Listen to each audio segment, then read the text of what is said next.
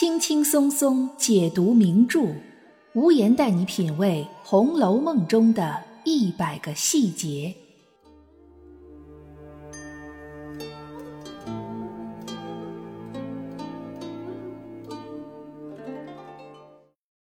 品读细节之美，发现别样红楼。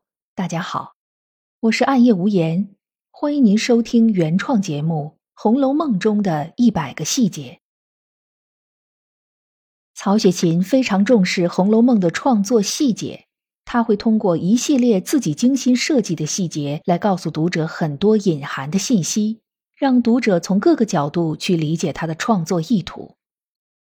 其中，曹雪芹对于红楼人物名字的设计就是非常之巧妙的，几乎每一个人物的名字里都有其隐含的寓意。这些寓意有一些是通过谐音的方式来表述的，比如。甄士隐的意思是甄士隐去，贾雨村的意思是贾雨村言。比如贾府清客里的沾光，谐音沾光；贾云那个吝啬的舅舅不是人，谐音不是人等等。除了这种相对简单一些的谐音寓意，其实曹雪芹还会大量的应用名字的象征意义。比如我们之前讲到过的婵姐、夏婆子和莲花儿等。都象征着春天的终结。今天，我们就通过几个人物名字的象征意义，来进一步探究曹雪芹在人物名字上所下的功夫。《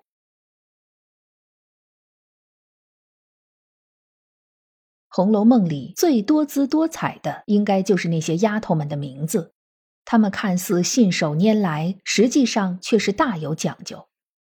书中有几次曾经集中提到过各房里主要大丫头们的名字，比如第二十九回“享福人福身海岛福，痴情女情重遇真情”。端午节期间，贾母带着和府的太太小姐们去清虚观打醮，这是全书中贾府的女眷们唯一一次几乎全盘出动，可以说是热闹至极了。书里这样描写道。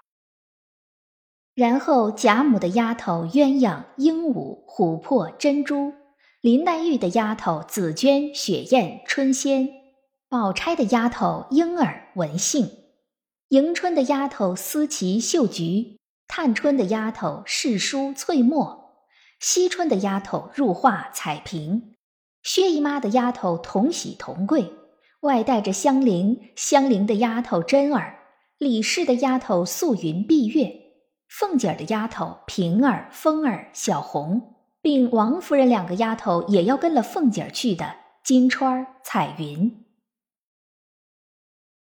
这是一次各屋大丫头的集中亮相。我们可以发现，丫头们的名字似乎和主人之间有着某种联系。比如贾母的丫头名字偏向简单化，都是取自于已经有的动物或者珠宝，鸳鸯、鹦鹉。琥珀、珍珠，俗气固然是俗气的，但非常符合贵族人家给丫头起名的最普通的惯例，通俗易懂，简单好记，可又带着一种平民百姓体会不到的贵气。鸳鸯、鹦鹉，这虽然是两种十分常见的鸟类，但事实上，花园水塘里养着鸳鸯，廊下架子上养着鹦鹉，这都是富贵人家才干得起的事儿。对于贾母来说，这样的丫头名字很方便记忆，叫起来也顺口。她丫头的名字是不需要体现什么诗情画意的，简单实用才是王道。同理可见，王夫人的丫头金钏、玉钏、彩云、彩霞，以及薛姨妈的丫头同喜、同贵。薛姨妈的这两个丫头的名字甚至更加直白，也比较符合薛家皇商的社会地位和身份。略略带有一丝暴发户的气质。王熙凤的丫头叫平儿、风儿，包括从贾宝玉那里后过去王熙凤那边的小红，这三个人的名字虽然没那么俗气了，但也都很简单。平儿、风儿寓意着平安、丰收，是简单朴素的愿望。甚至连这几个名字的笔画都是所有丫头里笔画最为简单的。这其实和王熙凤的性格是极其吻合的。王熙凤从小没有念过书，原本是不识字的，也没有任何的诗学才华，本身也不是一个浪漫主义的人，所以她丫头的名字只有最简单的一个字“屏风”，儿字不过是个助词而已。同时，王熙凤也并不会在丫头的名字里寄予过于殷切的希望，比如像薛姨妈那样的同喜同贵，因为王熙凤曾经亲口说过，她是从来不信什么阴司地狱报应的。既然连因果报应都不相信，那么必然也不会过多的将什么吉祥寓意用在自己丫头的名字上。王熙凤就是这样一个希望把一切变数都掌握在自己手里的人。如果说王熙凤是一个反封建传统的女性，那么李纨则是一个被封建传统束缚住的女性。她的丫头叫素云、碧月，这两个名字里的含义很深。素，我们挑出字典里对“素”解释的其中三种含义：一是指纯白的颜色；二是指质朴不华丽，即朴素。三是古人将洁白的生绢称为素，比如尺素。李纨那一成不变的枯燥生活、不施脂粉的日常状态都是素，而李纨的“纨”字和素一样，也是丝织品的意思。这暗喻着纺织针织是李纨人生中唯一一件应该做的事情，也就是封建女性四德中的复工。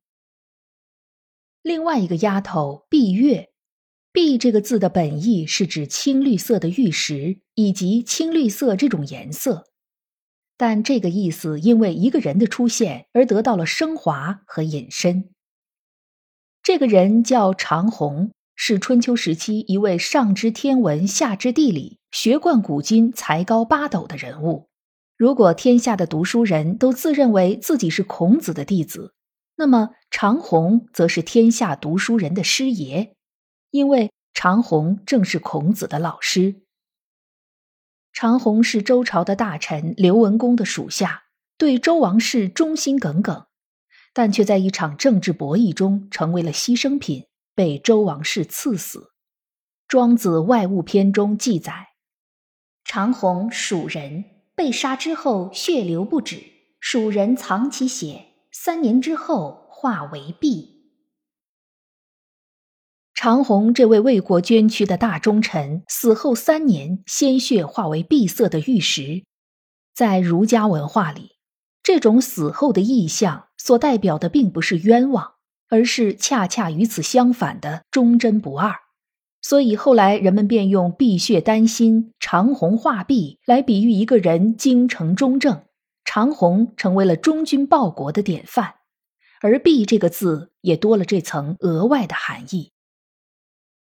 素云的名字代表着恪守女德，碧月的名字代表着恪守礼法，这也正符合曹雪芹创作李纨这个人物的主旨。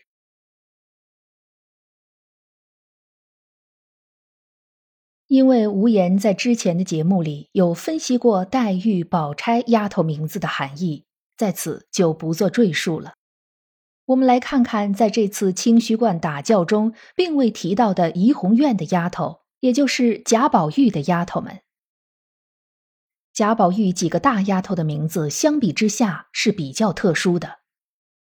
我们可以看到，贾母的鸳鸯、鹦鹉、琥珀、珍珠都是两两对应的；薛姨妈的同喜同贵，王夫人的金钏、玉钏、彩云、彩霞。凤姐的平儿、风儿，李纨的素云、碧月，黛玉的紫鹃、雪雁，这些都是两两对应的。即便不是对应的，也是像迎春的思琪、秀菊，探春的世书、翠墨一样，和琴棋书画、针织纺织有关。只有贾宝玉的大丫头们，袭人、麝月、晴雯、秋雯、碧痕。乍一看，他们的名字之间似乎没有任何的规律可循。这难道都是贾宝玉或者说曹雪芹一时兴起给他们起的名字吗？难道都是像“花气袭人知昼暖”那样，来自于某一次贾宝玉的奇思妙想？其实，无言认为他们仍然是有规律可循的，只不过需要从细节处略分析一下。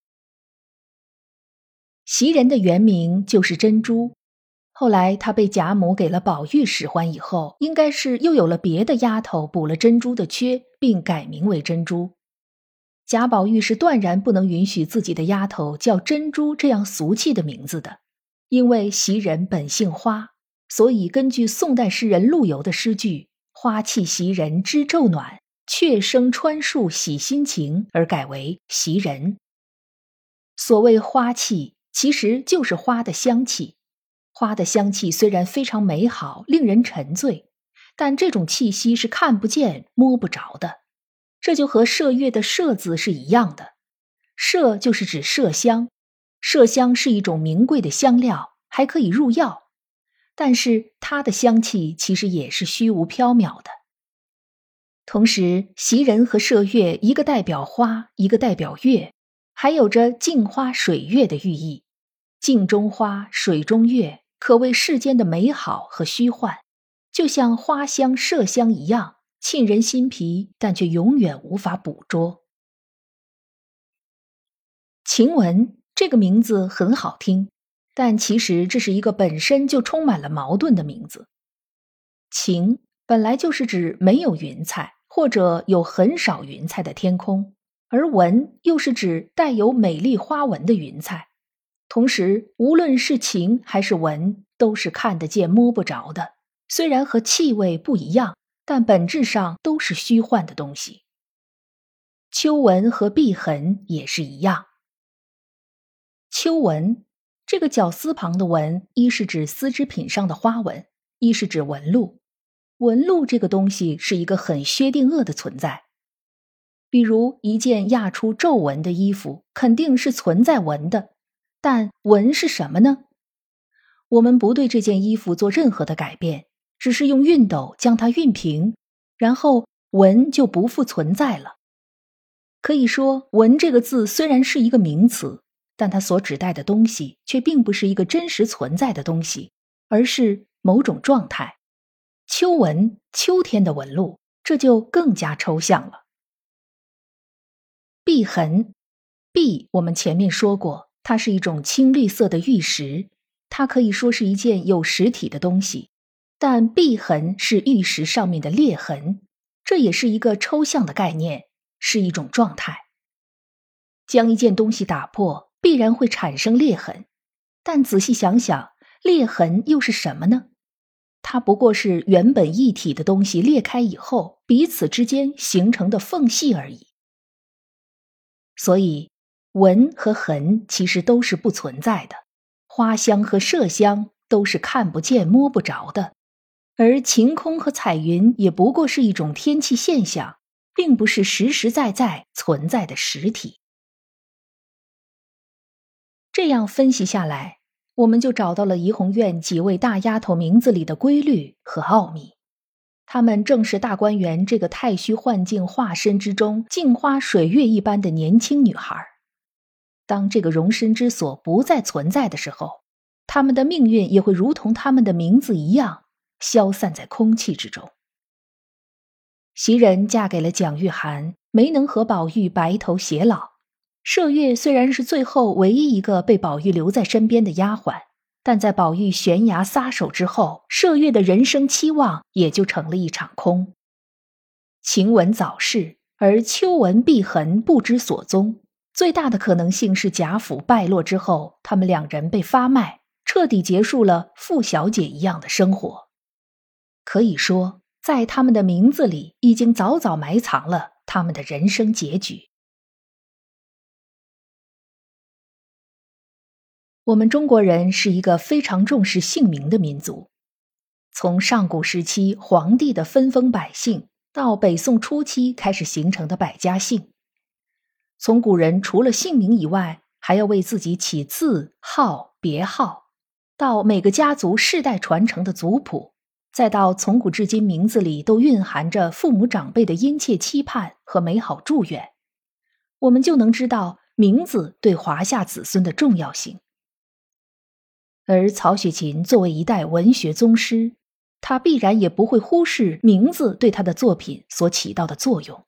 所以，《红楼梦》人物的名字其实都值得细细琢磨与推敲。本节目是《红楼梦》中的一百个细节，欢迎您在评论区或者听友圈留言发表您的观点，也欢迎您订阅关注本专辑，收听更多无言的原创节目。如果您喜欢本专辑，欢迎您五星好评。本节目由喜马拉雅出品。独家播出，我是暗夜无言，让我们相约下一期。